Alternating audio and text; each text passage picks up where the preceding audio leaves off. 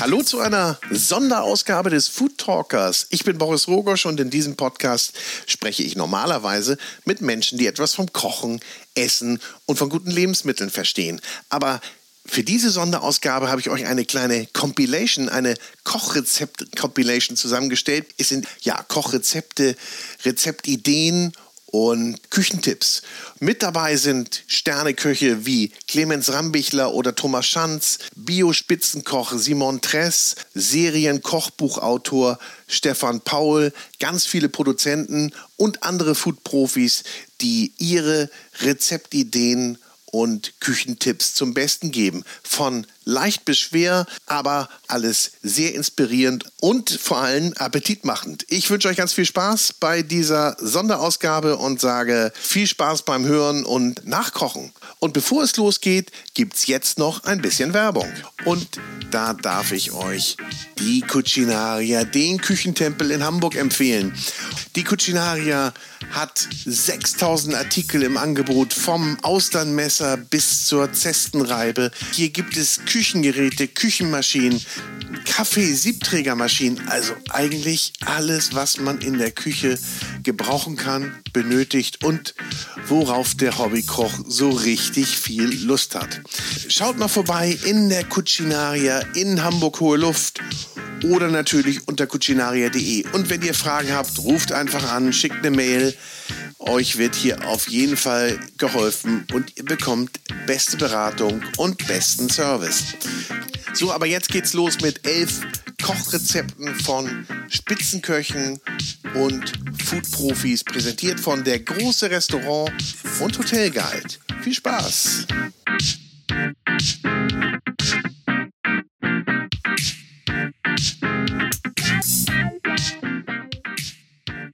Der Drei-Sterne-Koch Clemens Rambichler aus dem Waldhotel Sonora erzählt uns über die legendäre Tatar-Torte.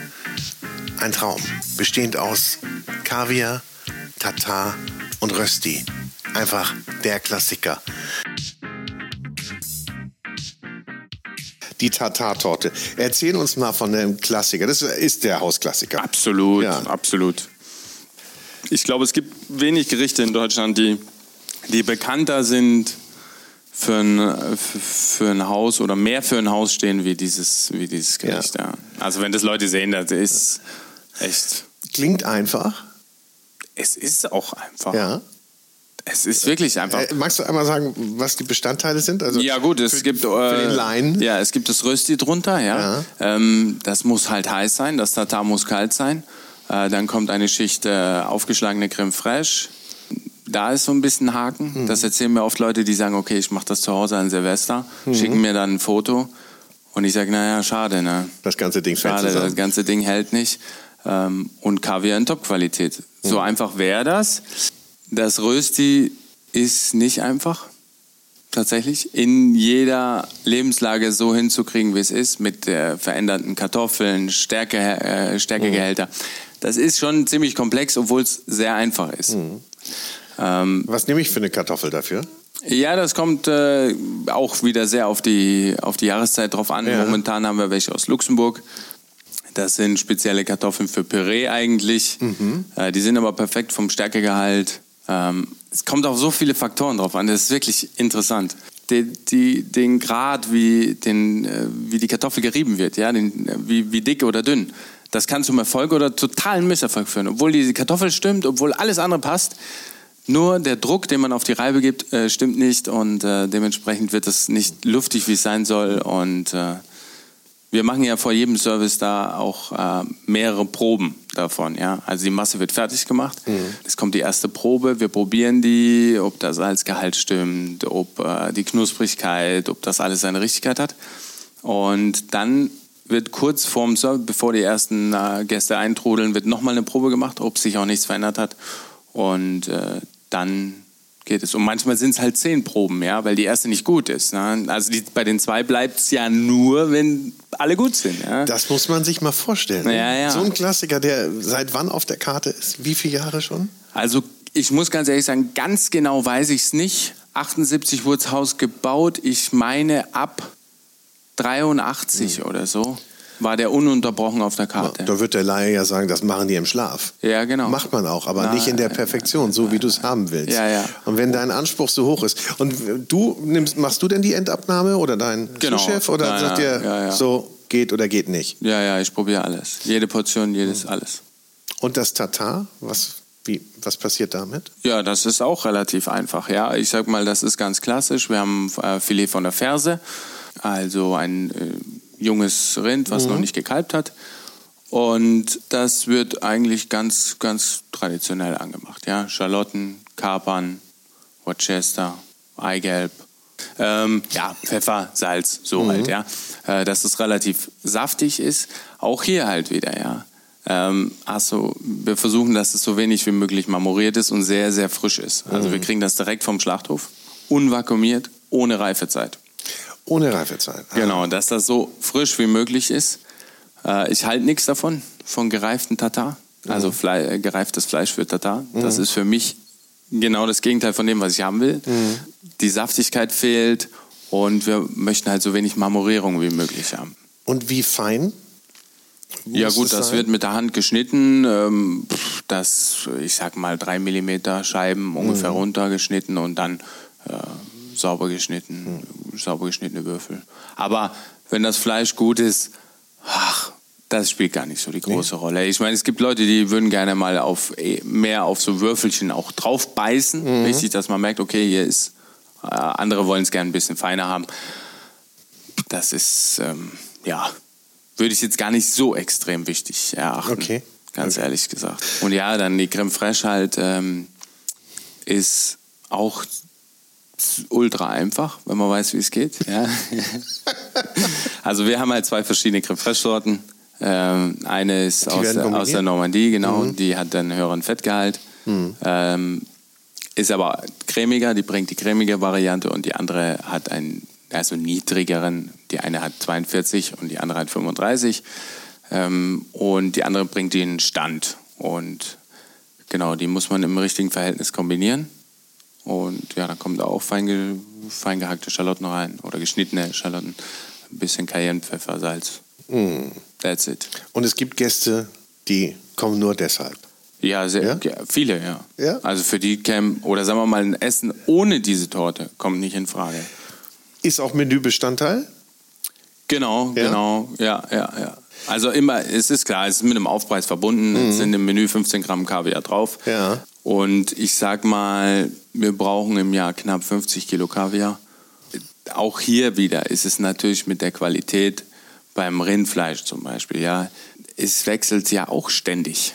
Na, ich meine, das ist klar. Zwei Filets hat ein, hat ein Tier. So, und jetzt sage ich, wir brauchen in der Woche fünf. Ja, ich meine, das sind äh, 230 Filets im Jahr. Na, das sind über 100 verschiedene Rinder. Ich meine, die müssen, äh, da ist halt auch eins mal so und eins mal so. Na, da muss man drauf reagieren.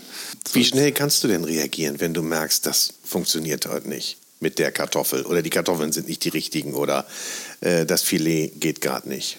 Kommt das nächste Ja Mal? gut, es geht gar nicht. Ähm, Oder dafür nicht. Ja, ja. Wir haben immer sehr viel Ausweichmöglichkeiten im Haus. Mhm. Also so, dass es gar nicht geht. Ich meine, wir reden schon über Nuancen natürlich Ja. dann. Ne? Naja, aber du, wenn du sagst, ist nicht so, Ja, ja. wie ich es mir vorstelle. Ja, ja, das stimmt. Ja gut, da wird so lange dran getüftelt. Ich meine, wie gesagt, eine Kartoffel, wenn die dann nicht so ist, wie ich will, ähm, oder nicht genug Stärke hat, Mhm. ähm, man kann ja dann auch noch was zugeben.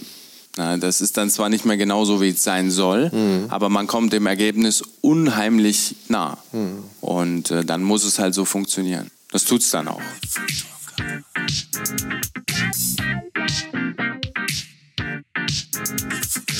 Und jetzt kommt der Serienkochbuchautor Stefan Paul, der uns erzählt, was wir mit frischen, ganz, ganz frischen Jakobsmuscheln machen sollten.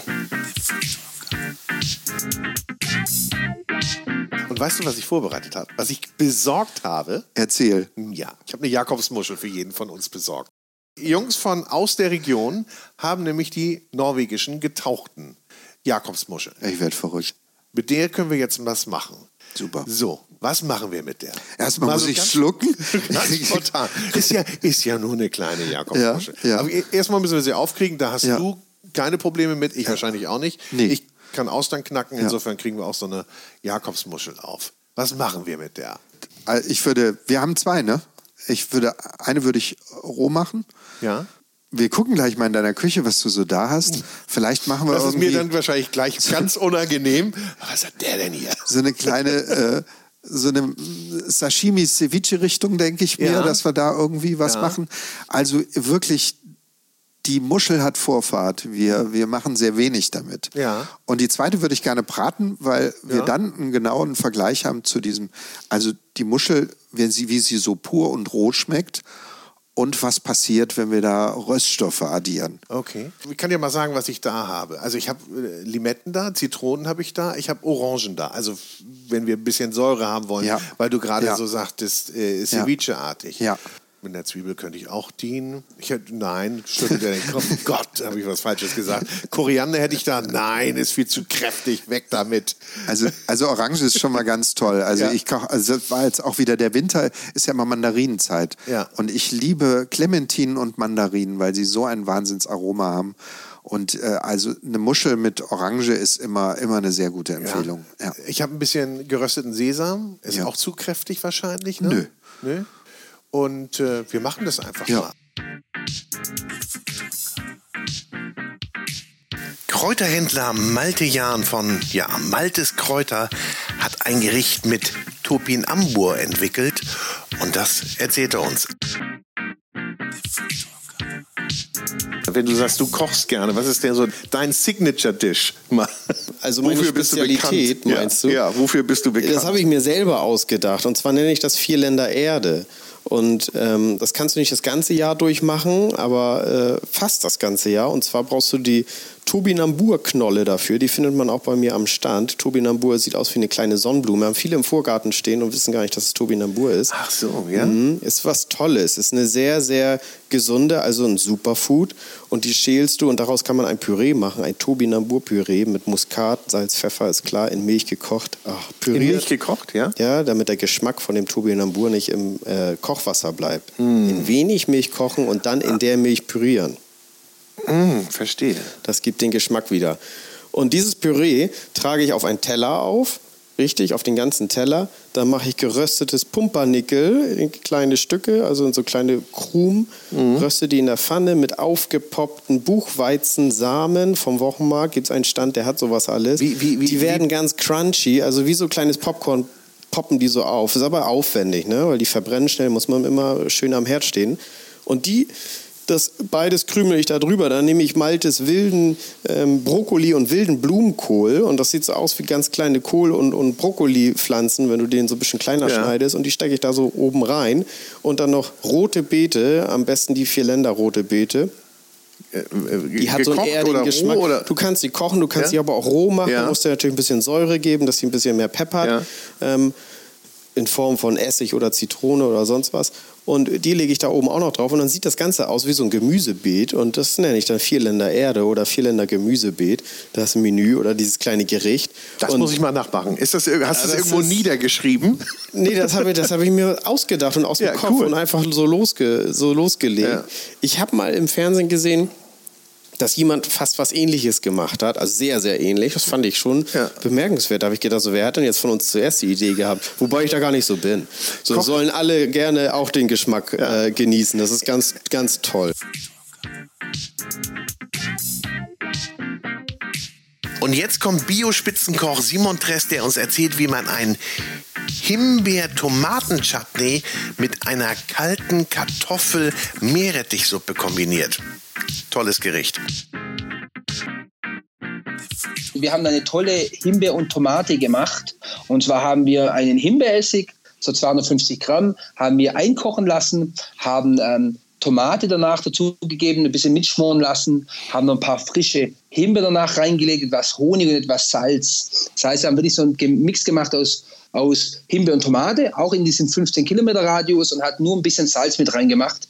Was ich jetzt gerade als super erfrischend finde, zum schönen Ziegenkäse zum Beispiel passt es wunderbar oder auch ein bisschen als Salat oder als kleiner Dip ähm, passt es nicht wunderbar zusammen. Oder wir haben es gerade zu einer Kartoffel-Meerrettichsuppe gemacht, passt auch super rein. Mhm. Und wie geht die Kartoffel-Meerrettichsuppe? Klingt nämlich super. Ja, also die Kartoffelmeerrettichsuppe ist auch wieder in der ganzen Sache, wo wir auch mit den 15 Kilometern gemacht haben. Wir haben mehlig kochende Kartoffeln hergenommen, wir haben etwas äh, Blütenhonig balsamäßig hergenommen, eine Meerrettichwurzel, haben es dann mit, mit Wasser gekocht, haben etwas, ähm, haben die Kartoffeln weich gekocht, haben frisch gehobenen Meerrettich dazugegeben, haben es etwas mit Blütenhonig, Balsamessig, etwas verfeinert, um eine leichte Säure und Süße zu bekommen und haben es dann noch ein bisschen getoppt mit Naturjoghurt und zum Schluss etwas Salz. Und, mhm. ähm, und so haben wir eigentlich wirklich eine ganz einfache, schnelle Suppe gekocht. Also wie gesagt, kochende Kartoffeln mit Wasser, also Mineralwasser, etwas Meerrettich drin, etwas Naturjoghurt für, die, für den Fettgehalt kann man auch weglassen, dann wäre es auch eine reine vegane Suppe, etwas Balsamessig, Salz und da passen natürlich die Tomaten, äh, Tomaten, Himbeer, äh, Creme oder Chutney ganz wunderbar dazu.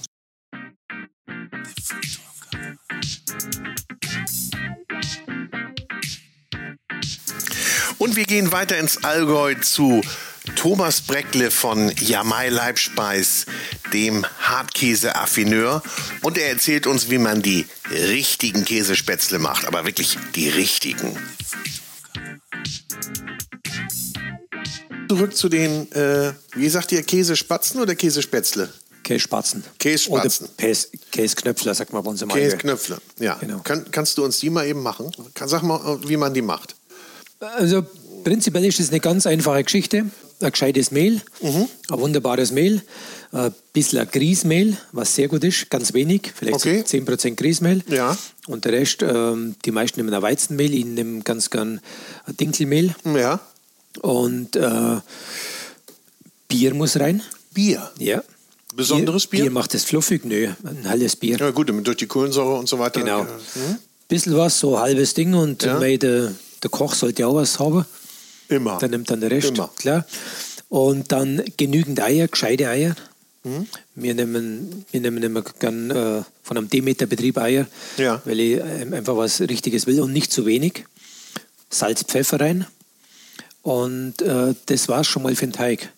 Und den Muss Teig, der stehen eigentlich oder den, kann der sofort verarbeitet werden? Na, der kann ein bisschen stehen, zehn Minuten, ja. aber der sollte nicht ganz glatt sein. Der sollte ein bisschen blasen werfen. Mhm.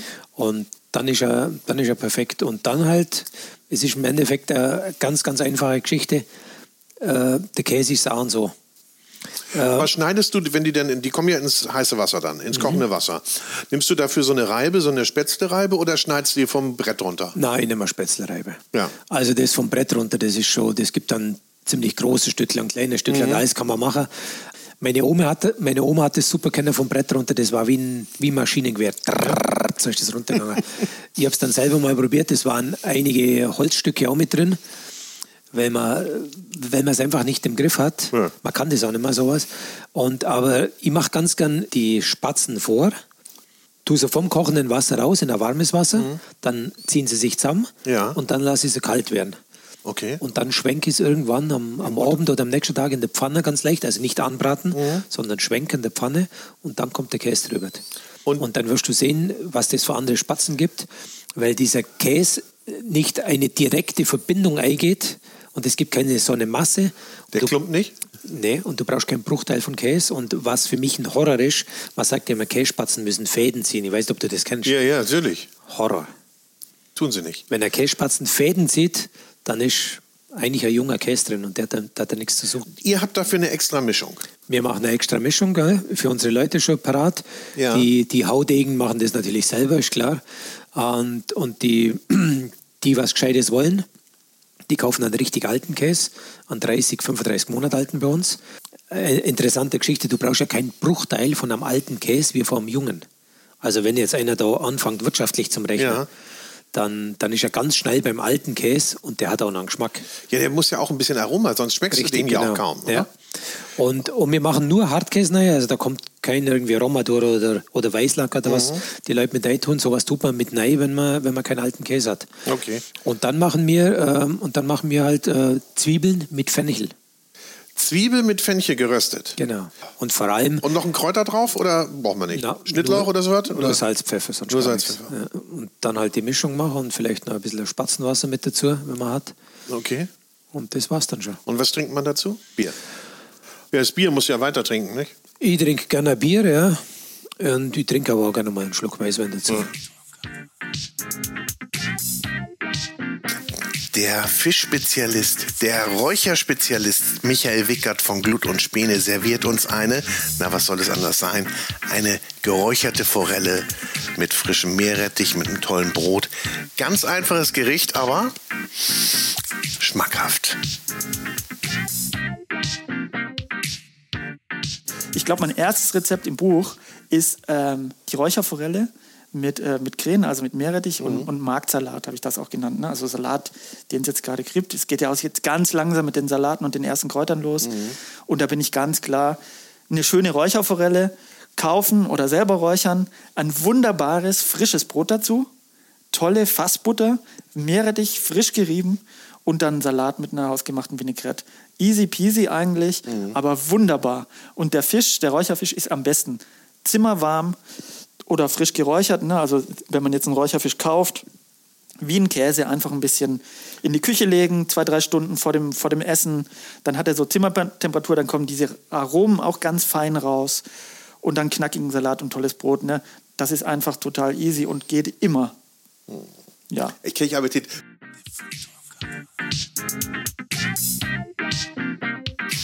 Und es geht weiter an die Mosel zu Thomas Schanz, dem Zwei-Sterne-Koch aus dem Hotel Schanz, der uns erzählt, wie er ein ganz besonderes Kabeljau-Gericht entwickelt hat.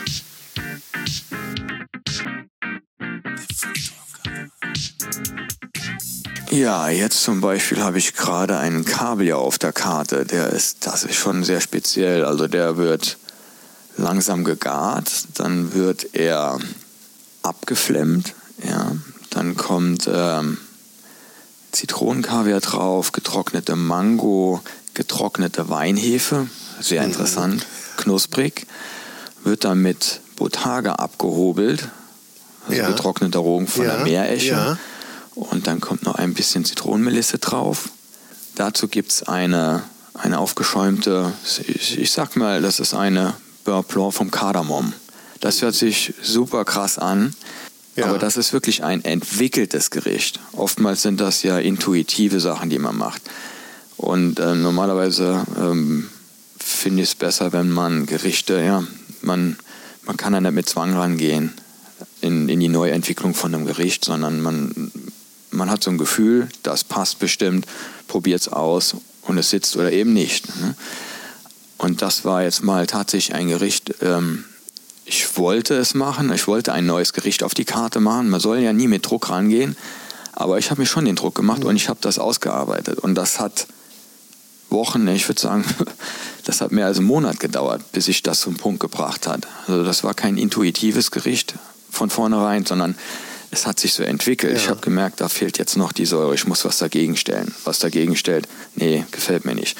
Dann fehlt mir da noch was Knuspriges. Was kann ich Knuspriges da drauf machen, was dazu passt, was den Mundraum füllt? Verschiedene Sachen ausprobiert. Und das ist mal wirklich ein Gericht, was entwickelt wurde, ja, was einen langen Prozess hinter sich hat. Aber es ist stimmig.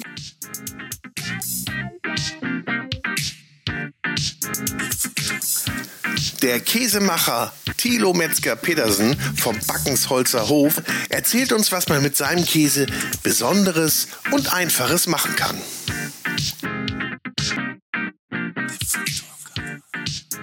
Verrätst du uns dein Lieblingsrezept mit Käse? Mein Lieblingsrezept- Hast, kannst du so eins aus der Hüfte schießen, was man dann mal nachkochen könnte? Also super einfach. Ähm, das ist überhaupt nicht kompliziert, aber man kann zum Beispiel ein Steak super mit einem Friesisch Blue übergratinieren.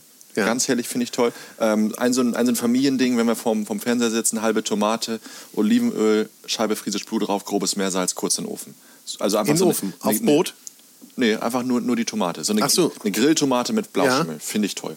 Okay. Ist, und ich mag simple Gerichte. Also, Und wenn du jetzt den, den, den Blue, äh, Schimmel, Blauschimmel, Friesisch Blau heißt er, ne, auf dem Steak hast und äh, packst es in den Ofen, wie lange braucht das ungefähr? Also das, Also das bis, Fleisch.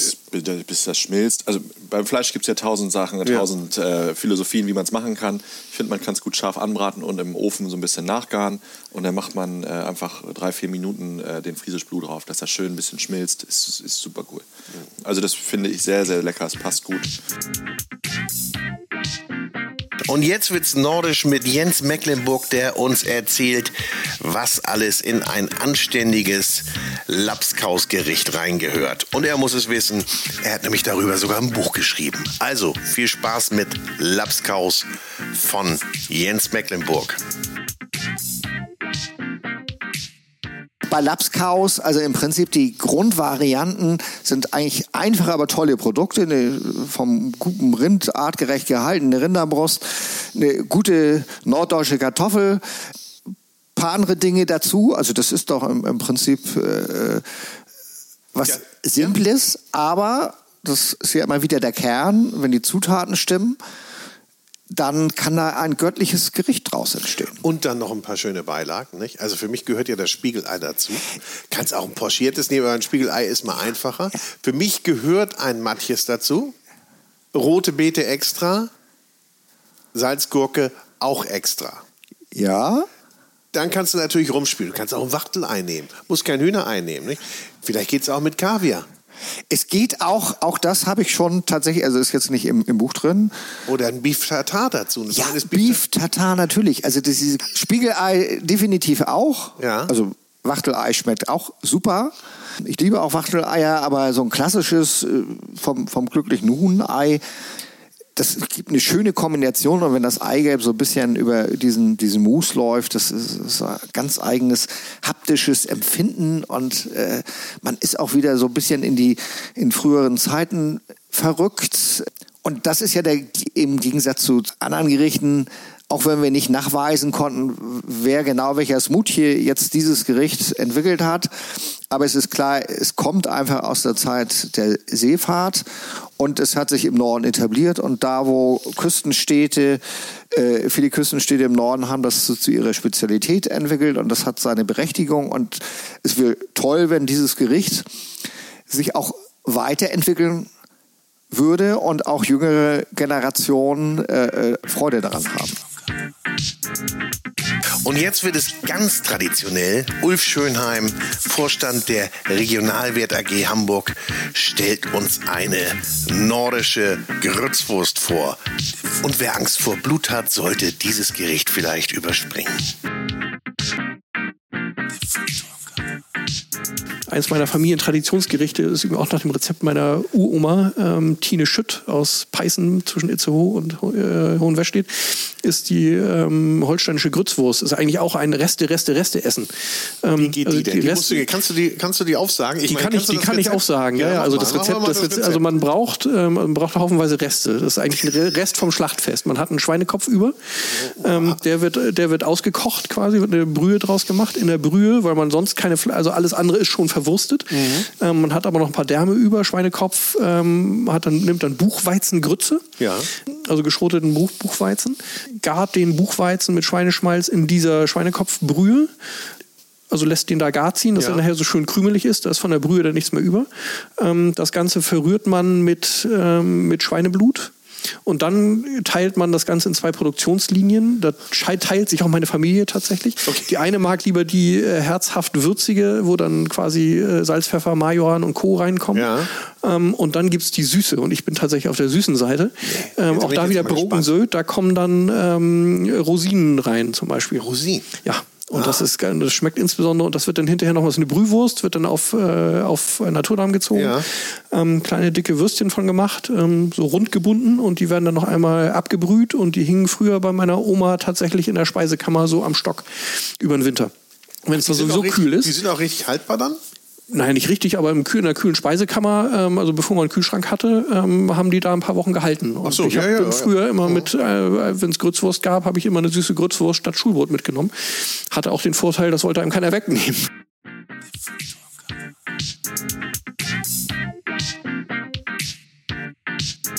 Maurizio Oster vom Restaurant Zeig macht uns ein kleines Zimtmus mit Pflaumen. Sehr, sehr köstlich und ein wunderbarer Abschluss. Also, viel Spaß mit Mauritius Zimtmus.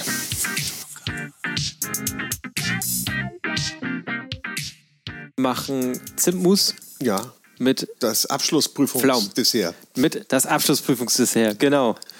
Dann äh, machen wir uns gleich mal dran. Und zwar nehmen wir uns erstmal die Pflaumen und ähm, entkernen die. Wir wussten ja schon im August, dass wir zu den Festtagen Pflaumen machen. Deshalb haben wir sie ja schon eingelegt. Richtig, wir haben auch bei uns immer im Sommer die ganzen Früchte eingelegt und daher haben wir auf jeden Fall auch immer Früchte da. Genau. Man kann den Einlegesud super benutzen. Ähm, entstehen sind sie dann jetzt ja schon. Man kann sich aber auch noch mal einen schönen äh, Fond kochen. Wir benutzen dazu machen, kochen ein schönes Karamell mit braunem Zucker, einen, äh, eine halbe Vanillestange mit da drin. Auch das wird wieder abgelöscht mit Portwein. Portwein, das zieht sich ja durch, der Portwein, nicht? Ja. Also, Was mache ich denn eigentlich? Also, der Alkohol verkocht ja. Das Ja. ist richtig, ne? richtig. Das heißt aber trotzdem habe ich ja noch, kann ich das trotzdem auch Kindern anbieten? ja, kann Die man Kinder schon. wollen ja mit essen. Ja, sicher. Das geht, Ja? also das ist, das ist unbedenklich. Also das ist halt, der wird ja wirklich richtig weggekocht. Ja. So Alkohol verdampft bei 80 Grad und Wir das ist nicht wie bei nicht wie bei Glühwein, dass er einmal erhitzt wird, sondern wir kochen den richtig weg. Mhm. Okay. Und das ist gar kein Problem. Alles klar. Aber Portwein zieht sich durch und Pflaume ja auch. Haben wir ja auch schon im, in der Soße gehabt, den Pflaumensaft. Da Genau. hätten wir aber auch unseren Sud nehmen können. Oder wäre der zu streng gewesen, zu intensiv? Du meinst den Sud, den wir bei den Zwiebeln benutzt haben? Nee, den Sud, den wir jetzt aus dem Pflaumenglas haben. Den können wir noch mit dazugeben. Also Den das ist halt, den, beziehungsweise den geben wir auch noch mit dazu. Designen wir nochmal ab, geben den mit dazu, lassen den, äh, das Ganze nochmal ein bisschen runterkochen und dann, wir wollen ja, dass die Pflaumen nicht verkocht sind, sondern die sollen ja noch ein bisschen Biss haben. Deswegen kochen wir quasi den Sud separat und geben sie später über die Pflaumen drüber und erhitzen das dann ganz vorsichtig, dass sie halt eine Temperatur haben, aber nicht mehr richtig heiß sind. Okay. Genau, somit haben wir die Pflaumen ja schon fertig. Ja, Das war ja jetzt einfach, ne? Mousse brauchen wir, ne? Die Mousse brauchen wir. Ganz einfach. Mein Chef in der Ausbildung hat immer gesagt, ein guter Koch kann aus dem FF ein Schokoladenmousse-Rezept runter diktieren. Ja, dann mach mal. So, 180 Gramm Schokolade, in diesem Fall weiße Schokolade, 200 Gramm Sahne, drei Eier und bei weißer Schokolade brauchen wir als Stabilisator immer noch ein bisschen Gelatine. Dann nehmen wir zwei Blatt Gelatine. Wir fangen an, dass wir die Eier trennen und den Zucker habe ich vergessen. 50 Gramm Zucker kommt noch mit dazu. Brauchen wir trotzdem noch mal zu der Schokolade noch mal Zucker extra. Ein bisschen Zucker brauchen wir, ja. Ähm, 50 Gramm Zucker schlagen wir gemeinsam mit dem Eigelb äh, über dem Wasserbad auf. Währenddessen auf einem anderen Wasserbad schmilzt unsere weiße Schokolade. Und die Gelatine weichen wir in kaltem Wasser. Wichtig, kaltes Wasser. Wenn man warmes Wasser rausgibt, kann jeder mal ausprobieren. Ist die Gelatine ganz schnell weg. Macht nicht so viel Sinn.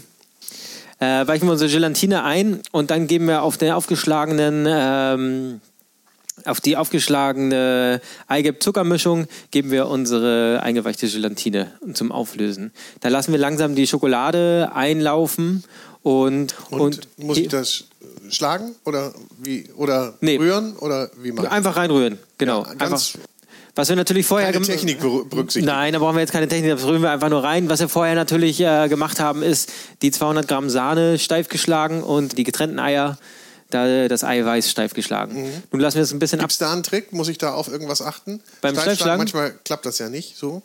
Wichtig ist, dass alles sauber ist. Ja. Das ist halt äh, Kühle? Muss das irgendwie eine bestimmte Kühle haben? Kühl sollte es auf jeden Fall sein. Ja. Zu heiß kann auch sein, dass es dann ähm, im Fachjargon abscheißt.